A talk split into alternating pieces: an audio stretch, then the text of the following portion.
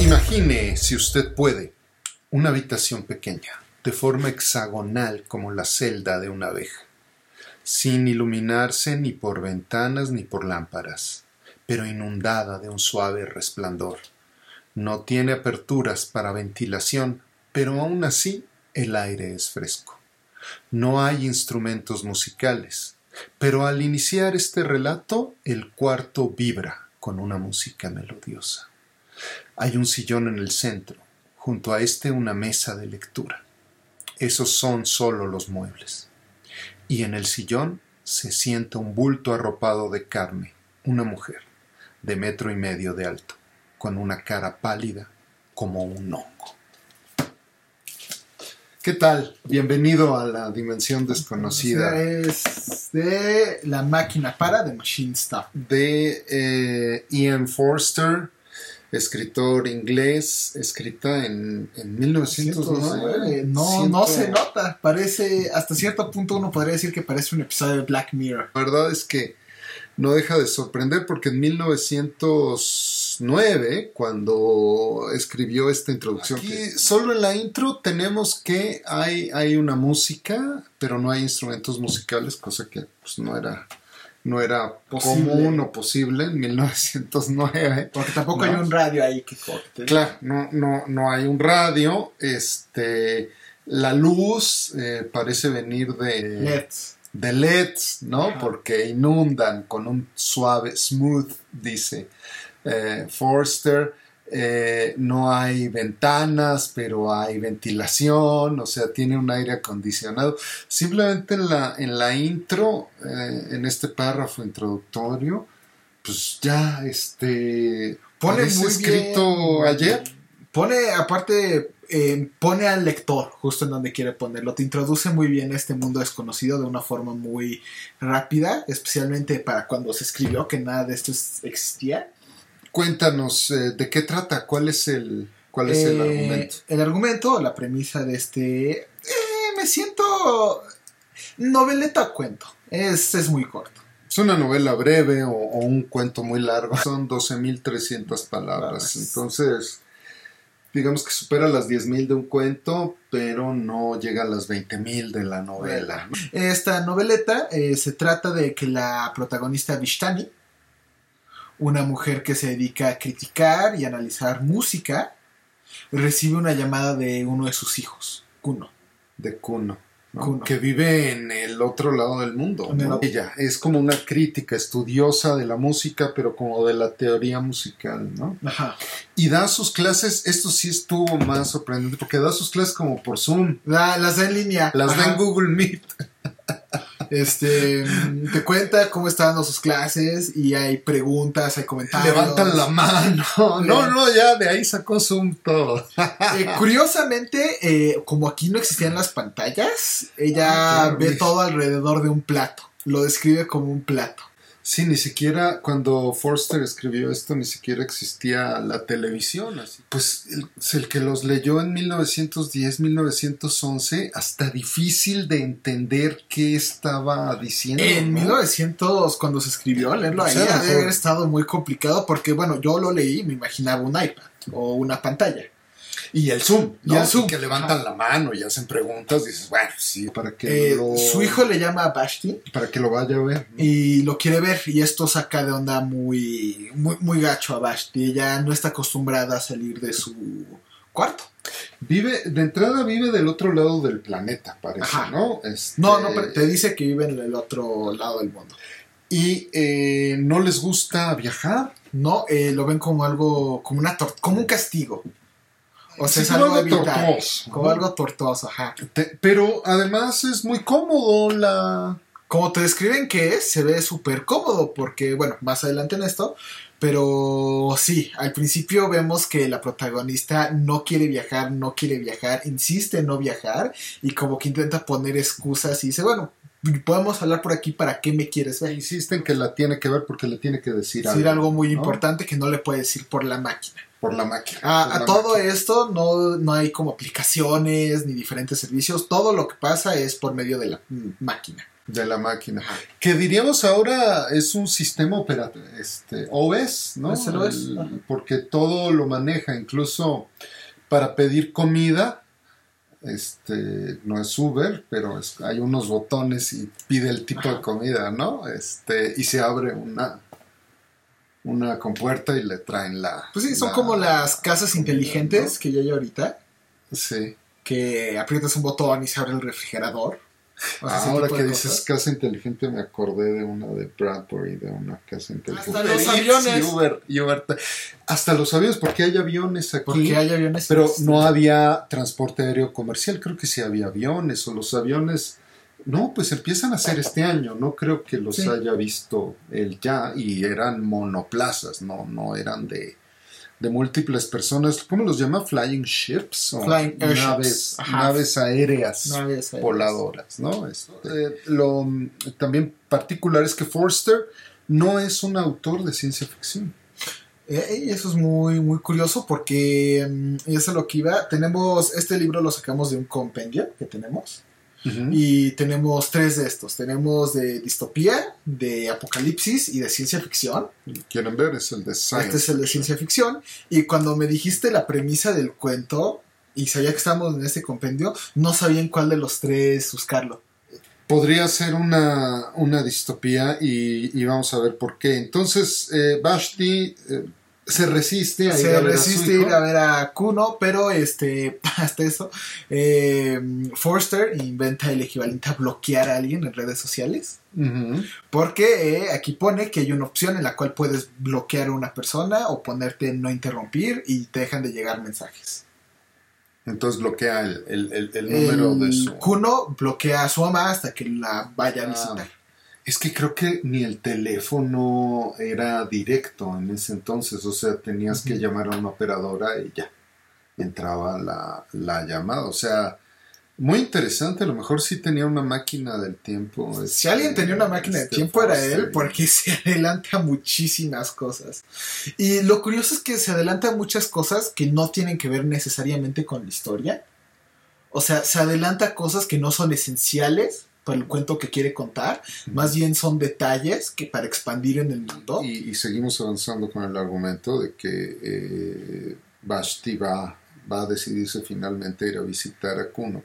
Es que todo esto, todo, todo esto que estamos platicando, el, el Zoom, el Uber Eats, eh, es parte de la máquina. O sea, la máquina es una sola, una sola Sí. controla todo. La ventilación, pues es lo que quiere hacer Google, ¿no? O Apple también con Ajá. sus Alexa y la de Google, ¿no? que todo lo controles, eh, que el timbre, la luz, la tele, la lavadora, ¿no? Este, el internet de las cosas, pero Pues ya está, hay refrigeradores El inteligentes. punto es que todo esto eh, está controlado por una máquina y desde el principio eh, nos damos cuenta que nadie sabe mucho de, de la, de la máquina. máquina. O sea, nadie sabe por qué viven en esta celda Curiosamente, algo que, algo que establece es que todos tienen un manual de operación de la máquina. Y lo menciona muy rápido al principio y se vuelve muy importante más adelante. Sí, y lo imaginamos como una de estas Biblias, ¿no? O sea, De hecho, también aquí creo que también se adelanta el concepto de los e-readers, porque eh, te menciona que es un libro gordo, relativamente gordo, como del tamaño de este libro, o sea, es chonchito, pero en una parte eh, menciona que abre la página a 180 millones y como que te saca de onda, o sea, tiene demasiadas páginas para lo que describe. eh, casi a cada párrafo menciona alguna cuestión que eh, suena interesante en estos tiempos, pero que se hace sorprendente cuando pensamos que tiene 111 años de escrito y que ni la televisión, ni el avión, ni nada de nada se había este, Inventado. inventado. Yo creo que este es el cuento de ciencia ficción o la noveleta donde más cosas le atinó. Sí, sí, ¿no? porque, además son muchísimas las que Son propone. muchísimas y creo que a todo le ha O sea, atinado. son como 12, 20 cosas. En el principio habla sobre una luz suave, el párrafo que leímos, una luz suave que inunda el, lugar y que no se ven este, los, los focos, pues parece focos LED, y que hay aire sin que haya ventanas ni huecos, pues hay una ventilación, un aire acondicionado, ¿no? Entonces, ya en el primer párrafo dos cosas y así se va a seguir hasta eh, las apps y hasta bloquear un número. Pero regresemos a, que Vashti va, se decide a visitarlo. Sí, al principio se niega a visitar a su hijo Kuno y te describe el proceso torturoso que es este salir. Salir, subirse. Es, es un carro privado que llega sin nadie conduciéndolo. Así que ahí va otra, los carros que se conducen solitos. Ahí va otra. Es un carro sin nadie conduciéndolo. Llega, te recoge y te deja en el aeropuerto.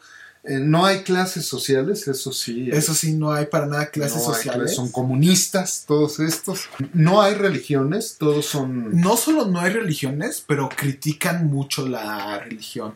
O sea, hay una parte en la que Kuno le dice a su mamá, este, ahí hasta parece que le rezas a la máquina y la mamá llega al punto de ofenderse, porque eh, insinuar que algo es como una religión es, o que alguien cree en el equivalente a una religión, parece que es hasta un insulto en esta sociedad.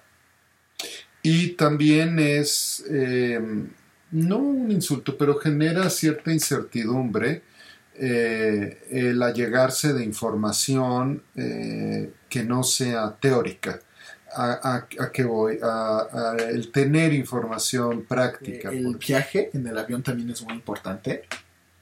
Ella, la Bashti, se sube al avión y pues cada quien tiene como cuartitos como un privado. Como un privado. Así te describe que hay este. que hay partes del avión que se ven más bonitas y otras que se van viendo gradualmente más feo. ¿Y quién va en las bonitas? No te dice nada más, te dice que Vashti se ofende que no la ponen en la más bonita. Pero aquí lo importante es que en el cuarto que le toca a Vashti eh, no cierra bien la persiana y le llega a dar un poquito de sol.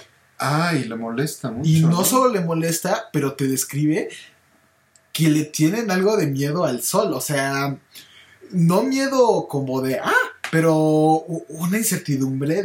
es algo que no están tan desacostumbrados a ver que sienten una incertidumbre al ver el sol. Y también la, la zafata, este, que dice, ah, es que ahorita estamos sobre Inglaterra, o creo que sobre China, y se ve confundida Bashti.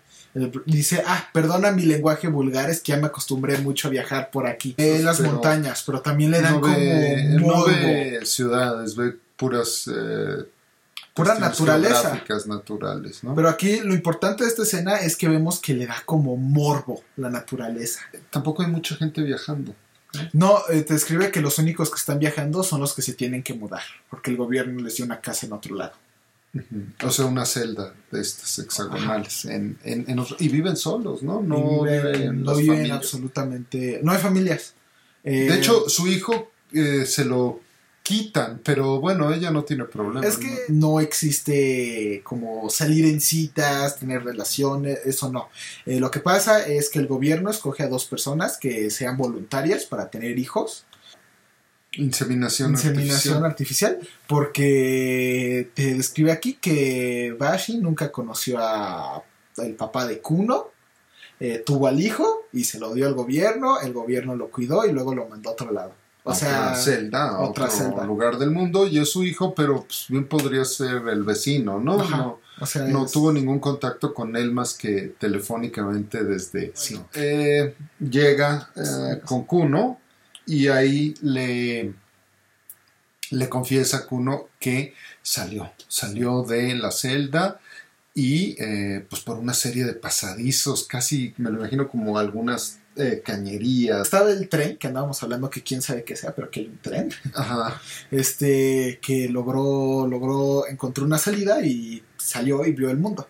Aquí algo que también ya estableció Forster es que el aire es tóxico para las personas. Es lo que dicen, pero él sale, eh, Kuno sale y alcanza a ver gente, ¿no? Ajá, a la distancia alcanza a ver gente antes de que la misma máquina lo meta.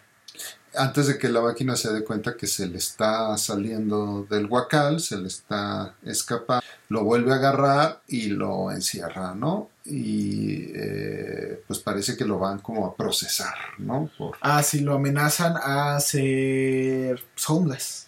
O sea, le quitan la casa y lo corren al mundo sin todas las comodidades que, que tienen ahorita en la máquina. La razón por la que le quiero practicar es que e, es triste que, o sea, probablemente se va a morir. O bueno, como lo platica Forster, eh, salirte de la máquina es muerte.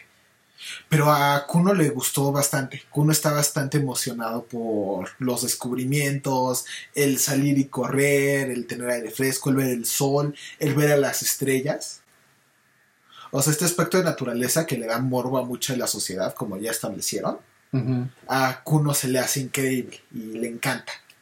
Y, y bueno, también hay cierto, una, una premisa interesante que nadie se pregunta por qué la máquina controla todo. O sea, la máquina está ahí y... Siempre ha estado ahí. Pues, siempre ha estado ahí o, o está ahí y, y, no importa por qué. Y también la máquina tiene aparatos eh, que te da para... Eh, aparatos para poder sobrevivir en el exterior. Pero establece que la verdad los únicos que las usan son los que enseñan, por ejemplo, Uh, antes el libro te explica que hay gente que enseña sobre la Tierra, sobre qué era Inglaterra. Como geología. Como geología o qué hay debajo del mar. Entonces, la verdad, la única razón por la que alguien sale al exterior es para investigar. Pero la, Vashti, entre ellos, desprecia esto, ¿no? Uh -huh. O sea, como que conocer algo... algo... muy curioso se les hace vulgar. Y dice esta palabra, ¿es vulgar o es inculto hacer eso? Así es. Sí. O sea, Vashti es como de la alta sociedad. Pues no lo sé, alta sociedad, pero intelectual. Pero parece que estamos en un punto en la historia en el que. ¿Que no hay clases sociales?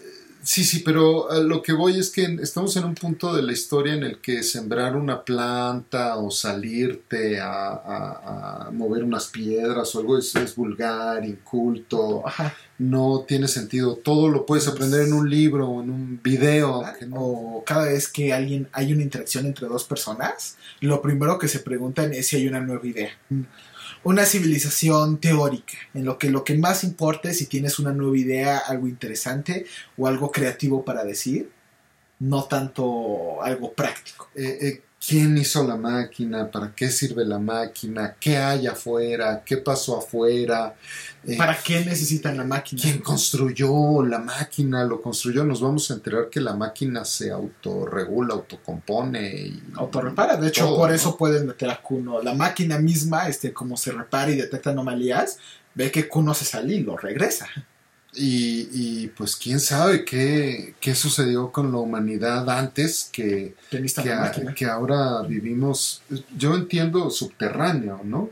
Este, o por lo menos sin acceso a la, a la, luz. Pero bueno, después de esta, después de este viaje eh, de Vashti, empieza, ahí suceden dos, dos cosas eh, interesantes y relevantes para el desarrollo de la historia. Ella regresa un poco sí, molesta se con su, su hijo, la verdad eh, como si el joven hiciera alguna locura y eh, eh, se sabe que ya no existen, que ya la máquina no va a dar estos aparatos para poder salir y que empieza a estar de moda el Tecnópoli, que es como una clase de religión y está basada en el manual de la máquina. Se, se salta unos años, ¿no? Y, eh, sí, bueno, en sí. este periodo, ¿no? Eh, pero estas son las dos cosas in interesantes, ¿no?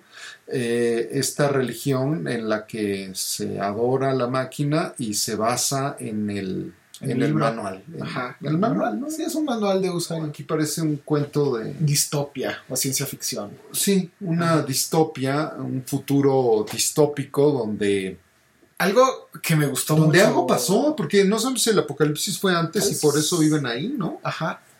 Pues, algo que me gustó mucho de esto es cómo, es, cómo explica de una forma muy padre, según yo, eh, cómo todos están completamente dispuestos a considerar a la máquina un dios, a tener una religión centrada en la máquina. Porque cuando Kuno está hablando con su madre, le dice, pero la máquina la creó un, un humano y no puede ser mejor que un humano. Y ahí eso crea mucho conflicto. Sí, todos lo aceptan, ¿no? Ajá. Y todos lo aceptan a un grado muy. O sea, te describe cómo esta chava Bashi tiene ansiedad y agarra el libro y la calma y se pone a leer pasajes como si estuviera rezando. Sí, a leer el manual de. Como si el iPhone trajera un manual, no sé, ¿no? O sea, como si te estuviera, pusieras a leer una guía de cómo usar una computadora para calmarte. Es. Bueno. Bueno, pero también tiene una lectura interesante respecto a la Biblia, ¿no? Este, pues no sé, en medio de un apocalipsis zombie, ¿quién va a leer un mito de una tribu judía de hace 2500 años, perdida en un desierto? Bueno, no tendría sentido, aquí es lo mismo, ¿no? Eh, eh, ¿Quién va a leer el manual de la computadora? Y eh, sucede otra cosa más, además de que pasados estos años, no nos dice cuántos, pero pasan varios, transfieren a Kuno, cerca de Vashti, y el, el mending apparatus, o el aparato que compone, Ajá, que que repara. arregla, reparador, eh, deja de funcionar. Entonces comienza a haber fallas y ya, ya, no, ya no son reparadas. Sin embargo, como la gente tiene fe en la máquina, eh, dice, no, no, pues este, no está funcionando el aparato reparador, pero eh, eh, la máquina no puede fallar. La máquina, hay que tener fe en la Por máquina. ejemplo, ajá, el ejemplo que pone muy bien es el primer indicio que se enseña de esto, es que la canción favorita se empieza de Vashti, se empieza a trabar. Hay un segundo en el que se traba. Y que al principio Vashti esto lo molestaba así. La horrible. canción, fue, o sea, como Spotify, ¿no? Pero Spotify, Lo primero que va a fallar es Spotify, ya saben, ¿no? Entonces, La- en el fin del mundo. La canción favorita de Vashti empieza a trabarse en un segundo y al principio está muy molesta y va todos los días a quejarse. Ujú. O sea, pone una queja diaria. Y después de como dos días, se acostumbra y dice, bueno, Como por mensaje de texto. después de dos días dice, bueno, pues si la Ahí máquina decide que va a ser así, así va a ser. Y se deja de quejar y de hecho dice que hasta le gusta más la nueva versión de la máquina. Sí, claro, pero la verdad es que empiezan a fallar cositas y cositas porque también les daba de comer. O sea, uno pedía comida y llegaba la comida. Lo que tú hubieras pedido. Entonces, va, la máquina debemos de asumir no solo cocinaba, sino que cosechaba y, en fin, tenía Sí, ahí todo. procedimientos para alimentar a toda la población subterránea, que parecen ser miles, digo, no sé cuántos, no, no, no dice el número, pero pues parece que todo alrededor del mundo está lleno. ¿no? De llega Kuno, eh, empieza a, a- a vivir cerca de su mamá, la va a visitar Ah, sí. y ya en este momento eh, parece que la máquina ya no está funcionando. La máquina todo, ¿no? ya como que se ve que está empezando a decaer. Hay, varios, hay varias fallas técnicas que jamás habían existido. El primer, la primera como pista es esto, que la música deja de funcionar. Luego que las luces ya no funcionan muy bien. Luego que el Zoom ya no se conecta con sus amigos. O sea, varias Las clases, cosas. las clases. clases, ¿no? Eh, ajá, platica que antes de esto algo que me dio mucha risa es, o bueno, se me hizo muy curioso. El libro platica que hay una parte en la que la eutanasia se vuelve aceptable. Ah, sí, sí, sí. Y se vuelve tan aceptable que Vashti dice, no, es que después de una mala clase yo pedí que me dieran eutanasia, pero me dijeron que no, porque había más gente necesitaba estar viva que muerta. Sí, es como, me acordé de la cabina telefónica de suicidio de, De Futurama. ¿no? Ajá. Donde ya te metes a la cabina y... ¿No? Que por ahí creo que hay otro cuento que la plantea. Sí, o ¿no? sea, lo curioso es lo absurdo que es de, no, pues ya a nadie le gustó mi clase, me voy a matar. O sea, eh, eh, el punto de eso, según yo, es demostrar cómo a este punto la vida ya es... La gente pierde este respeto o este amor por la vida y es más bien de, no, ya estoy harto, ya me quiero morir. Y te enseña que todo el mundo es así, porque que hay muchísima gente que se quiere suicidar. Sí. Y la máquina solo deja que algunos se suiciden para Pero- que no haya un desbalance. Claro, pero la máquina ya está deteriorada, Ah, ya está. ya está funcionando mal y eh, a pesar de que todos tienen el manual, nadie sabe cómo repararla y ese quizá, no lo sé si fue intención de Forster, parece una alegoría a, pues, a la Biblia o a los textos religiosos de, Yo también lo así. eh, oye, pues sí, ¿cómo ser feliz? Y pues, bueno, pues si ahí tienes el, el manual, ¿no? ¿Por qué no vas y la, y la arreglas? El punto es que nadie se atreve a arreglar la máquina, ¿no? O a siquiera pretender eh, proponer que deben de, de arreglarle algo. Eh, te platica que cada quien este, se pone a hacer su puesto. O sea, por ejemplo, si tú te dedicabas a apretar un botón en la máquina para que siguiera funcionando, tú me enseñabas a mí a cómo apretar ese botón también, y yo le enseñaba a mis hijos a cómo apretar el botón también, y nadie se salía como de su camino para arreglar otras cosas. Así es. O sea, cada quien nada más hacía su parte. y, entonces si apretar ese botón ya no funciona, pues ya, ¿no? Ajá, Voy a seguir apretando ese botón hasta que funcione. Y, y, y bueno, pues... eh, Kuno a este punto se empieza a deshacer todo y Kuno le manda un, ma- grita, manda un mensaje diciendo la máquina va a parar. La máquina va a parar, sí.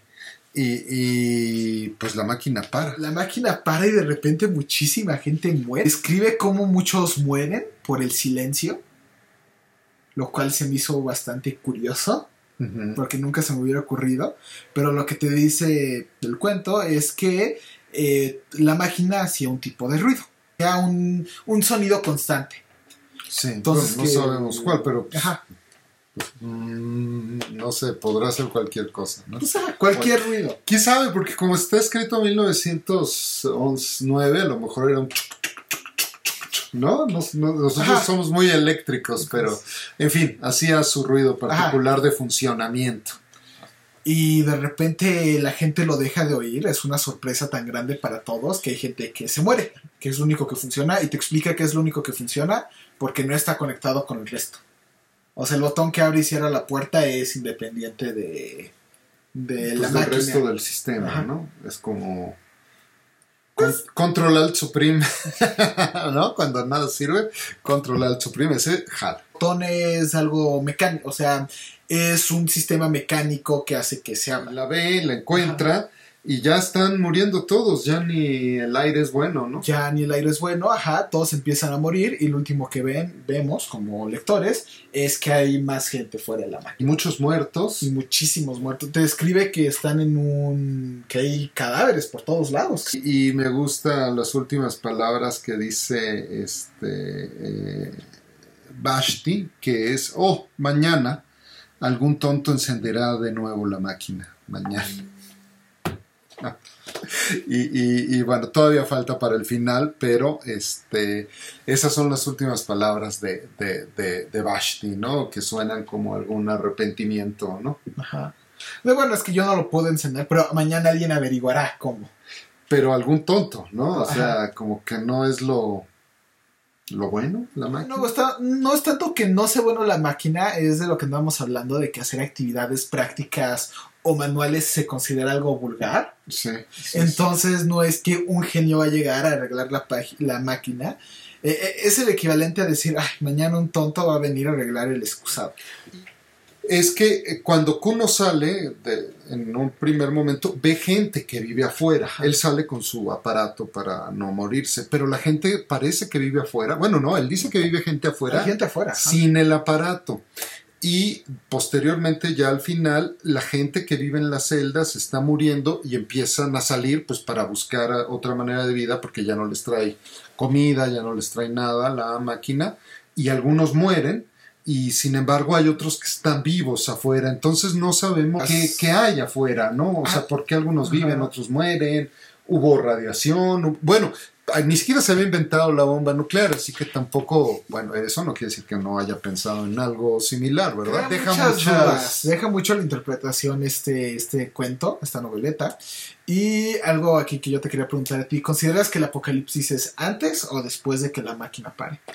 Ese está muy bueno. Yo creo que es post-apocalíptica. O sea, empieza ya una vez que pasó el apocalipsis y por eso viven ahí y sin embargo algo, algo sucede. Me imagino como si hubiese sido un sistema de emergencia la máquina y, y en algún momento pues, todos corrieron y se escondieron ¿Y ya se quedaron ahí? y ya se quedaron ahí porque nadie sabe por qué están ahí, ni qué, ni dónde estaban antes, ¿no? No. Ni tienen la intención de, de regresar, ¿no? Sí, esta es una noveleta muy filosófica. Está curiosa, porque tiene una crítica que creo que aplica mejor a nuestra sociedad que a la de 1909, lo cual es muy extraño. Pues parece que él ya se estaba quejando que las máquinas hacían todo, Todo, en ajá. 1900, pero pues es que si me se acuerda uno 1909, pues en México es eh, antes del inicio de la revolución. Tiene una crítica que aplica muy bien contra nuestra sociedad, pero no me puedo imaginar que la haya escrito en 1909, que es cuando describe este sistema de como Zoom, o sea, hablar por platos y hablar con otra gente. dar la clase. dar la clase, dice, en algunos aspectos la sociedad había incrementado increíble en el aspecto social. Sí. Por ejemplo, la mm, ama de Kuno, eh, Vishti, tiene miles de amigos, Ajá. pero ninguno de ellos son verdaderamente sus amigos. Es, eh, Facebook, otro, apúntenle ahí. Ajá, o sea, por ejemplo, lees eso que- ahorita, Spotify, Facebook. dices, este, bueno, esto es una crítica contra Facebook. que SMS, celular. muchos amigos, pero no conoce a nadie, ¿no? Pero no me imagino en qué contexto se escribió eso de 1909. O sea, es una crítica a un mundo que él inventó, pero aplica extrañamente bien a nuestra sociedad. Pues no lo sé, pero fíjate que eh, ahora que lo dices así de tener cientos de amigos, me parece que eh, alguien que los tenía, por ejemplo, fue Lovecraft.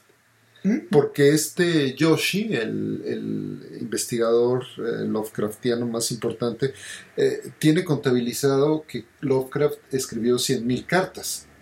Sí. Entonces, ¿tú crees que Lovecraft sabe qué le escribió a cada quien? ¿Tú crees que Lovecraft sabía el nombre de sus amigos? Pues es- es- prácticamente es imposible. Esto en respuesta a tu pregunta, porque Lovecraft en Sí. este momento es cuando está escribiendo esas 100.000 cartas. Entonces, quizá ya había estos amigos por correspondencia que no eran Pues sí, en realidad podría tus ser. amigos. No, no lo sé. Este, tampoco, pues no me queda claro qué tanto mecanización habría, eh, porque no había ni, ni, ni coches o no eran populares, ¿no? Eh, Sí, por ejemplo, burro. mucho menos, co- tren, tren ya había. menos coches, pero mucho menos coches que se puedan conducir solitos. Ah, bueno, ese otro, los Tesla, ¿no? Los Ya. Tesla, ajá, ya están. Sí, no, este autor me sorprende cuánto. a cuánto le atinó. Es. Sin contar la televisión, la computadora, Sí, ¿no? Porque esos, pero ahí están, ¿no? Ya van, este, van otros ahora. Eh, eh, ¿Tú qué opinas? ¿Es apocalíptica o postapocalíptica? ¿O hay dos? ¿Es Yo- postapocalíptica y luego otro apocalipsis? Tomando Apocalipsis como un evento que causa que la forma de vida de todos cambie, Sí. yo diría que son las dos. Porque al principio escuchamos o es inferido que hubo un evento que causó que la forma de vida de los humanos cambiara tan drásticamente que estuviéramos en la máquina. Y luego hay otro evento que causa que la vida de nuevo cambie de forma drástica de los humanos y regrese a lo que a nosotros se nos haría Eh, Sí, pero como, bueno, sin tecnología, nada, no sé, Como- no sé. Regresen como a la edad media con conocimientos actuales, Sí, ¿no? sí. Ajá. Que, bueno, eso tiene, parecería ser similar a otra novela que vimos, After London. Y además sí hay algo como el Internet también, donde se transmite la información. Eh, me da hasta un poco de miedo darme cuenta que predijo todo esto. Ah, Yo no sé por qué no escribió más este, ciencia ficción. Ah, sí está de terror, me parece que en todas las que hemos visto, ninguna es más predictiva y curiosamente más predictiva para este año, para el 2020, ¿no? Porque no puedes salir, este, te traen todo a la casa, ¿no? O sea... Tienes todo, ajá, o sea, la comunicación, todo es por Este, línea. Estaba viendo aquí que en una, este, en, en alguna revista británica la catalogan, ah, en el Wired Magazine, este, la catalogan como la novela más actual del 2020, pues sí, sí, y es que la verdad la leen y si les digo que la escribieron a principios de este año, pues sí, claro, por supuesto. Hay ¿no? unos detallitos que sí como que te sacan de onda por que no existían en su tiempo, es la interpretación del autor. Por ejemplo, cuando te dice que estaba viendo un plato, te das cuenta de que lo escribió antes de que existieran las pantallas. creo que no hemos dicho nunca datos curiosos, pero estoy viendo aquí que en el número uno de la revista Mad eh, viene una parodia llamado Blobs eh, eh, de siete páginas eh, caricaturizada, una parodia de este de esta noveleta. Pensaría yo que fuera tan famosa, de- ya la tenía yo en el radar, esta no es de las obras que haya conocido debido a esta pandemia, pero para que Mad haya en su número uno haya hecho la parodia, pues digo, porque Mad Sí, es- hacía parodias de lo caliente, de lo trending. Para parodiar algo necesitas que sea del conocimiento común Sí, sí. de manera general, porque si no, pues nadie entiende de qué estás hablando, ¿no?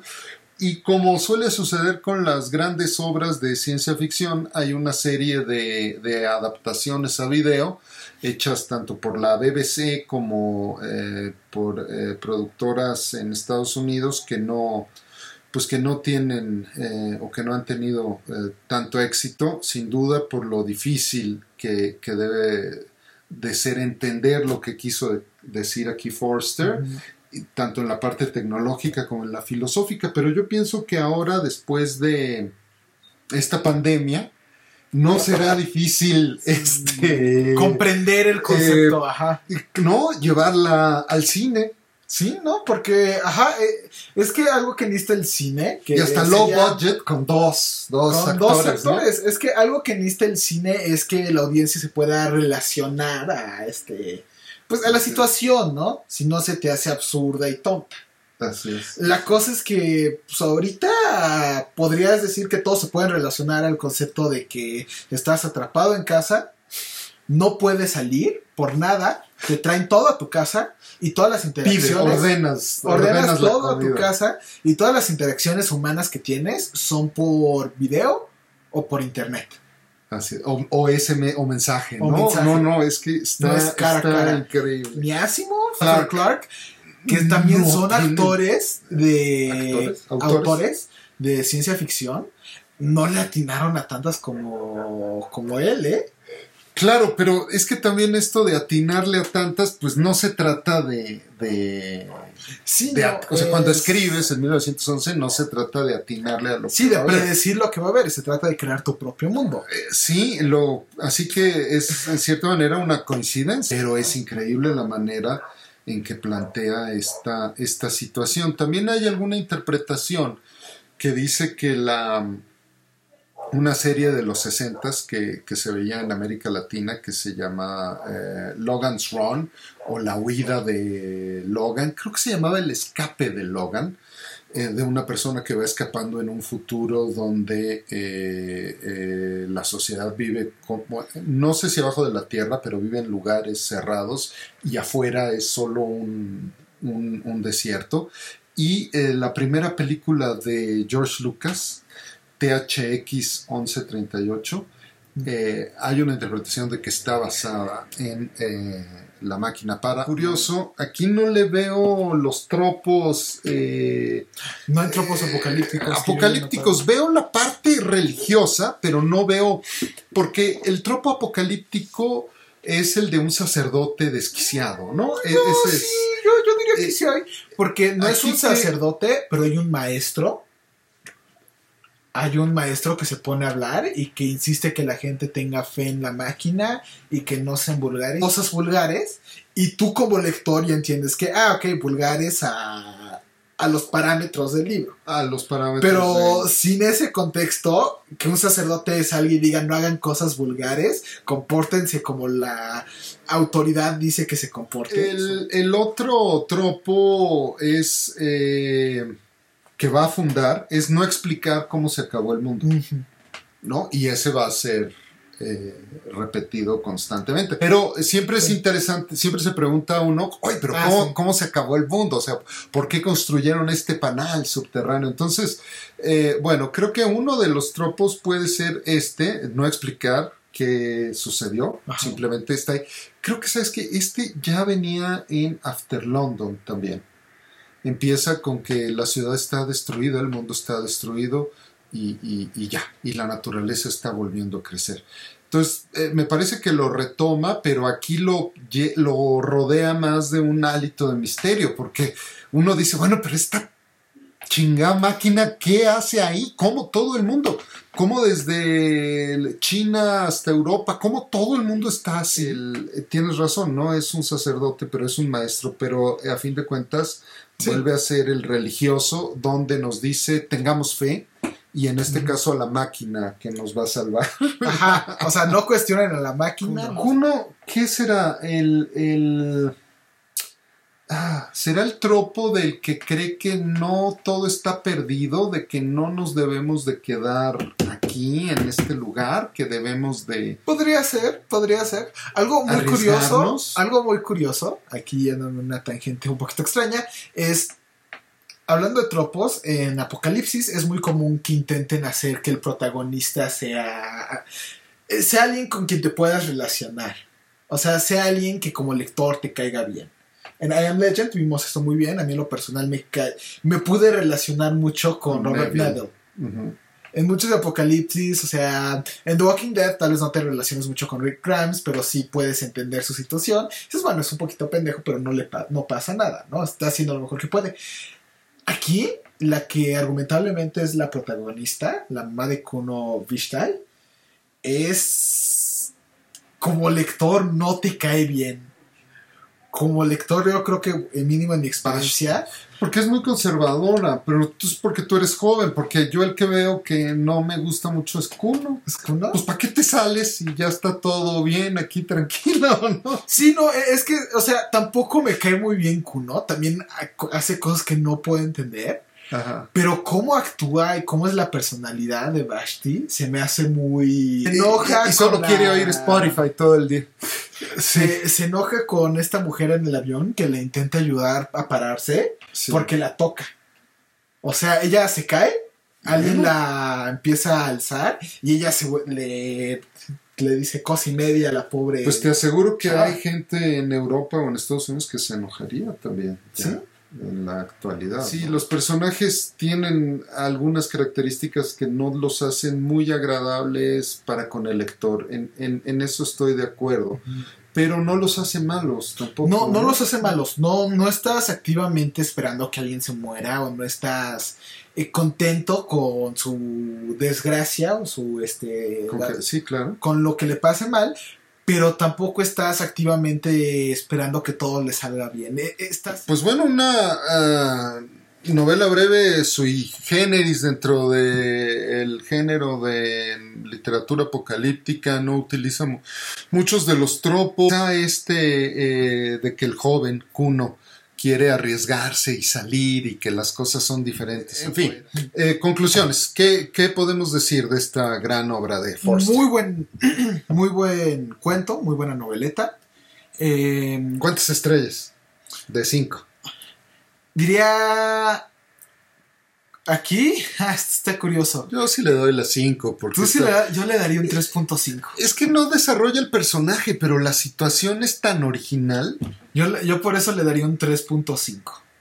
Porque precisamente intenta que la situación y las ideas de ciencia ficción solitas las carguen y las implicaciones filosóficas son muy interesantes, pero siento que va por muchos lados y jamás se enfoca en ninguno. Nunca trata de desarrollar uno a su máximo potencial, sino más bien te va contando estas... Y es el mismo problema que yo vi con Arthur Clarke, que te pone muchas situaciones que podrían ser muy interesantes. Sí, pero no hay personajes. Pero no hay... al poner tantas opciones y tantas tantas posibilidades y no desarrollar ninguna. Sí. Se me hace que tiene muchísimo potencial y está bien escrito, pero pudo haber estado mucho mejor. Muy exigente. Pues yo sí le doy 5 de 5 porque cumple y no tiene desperdicio. Y quizá tampoco mi expectativa al leer una obra apocalíptica es encontrar el lado humano interno de un personaje que, bueno, puede hallarse como en la que mencionábamos de The Road o en I Am Legend, ¿no? Que encuentras un lado nunca antes visto. No tanto por tan humano, por ejemplo, a mí algo que me encantó de este libro son, creo que yo lo leería más por las implicaciones filosóficas que te va poniendo el autor, más que por el aspecto apocalíptico, porque pone unos argumentos muy interesantes como el, de la fe, que pone una crítica, un argumento, una conversación muy interesante.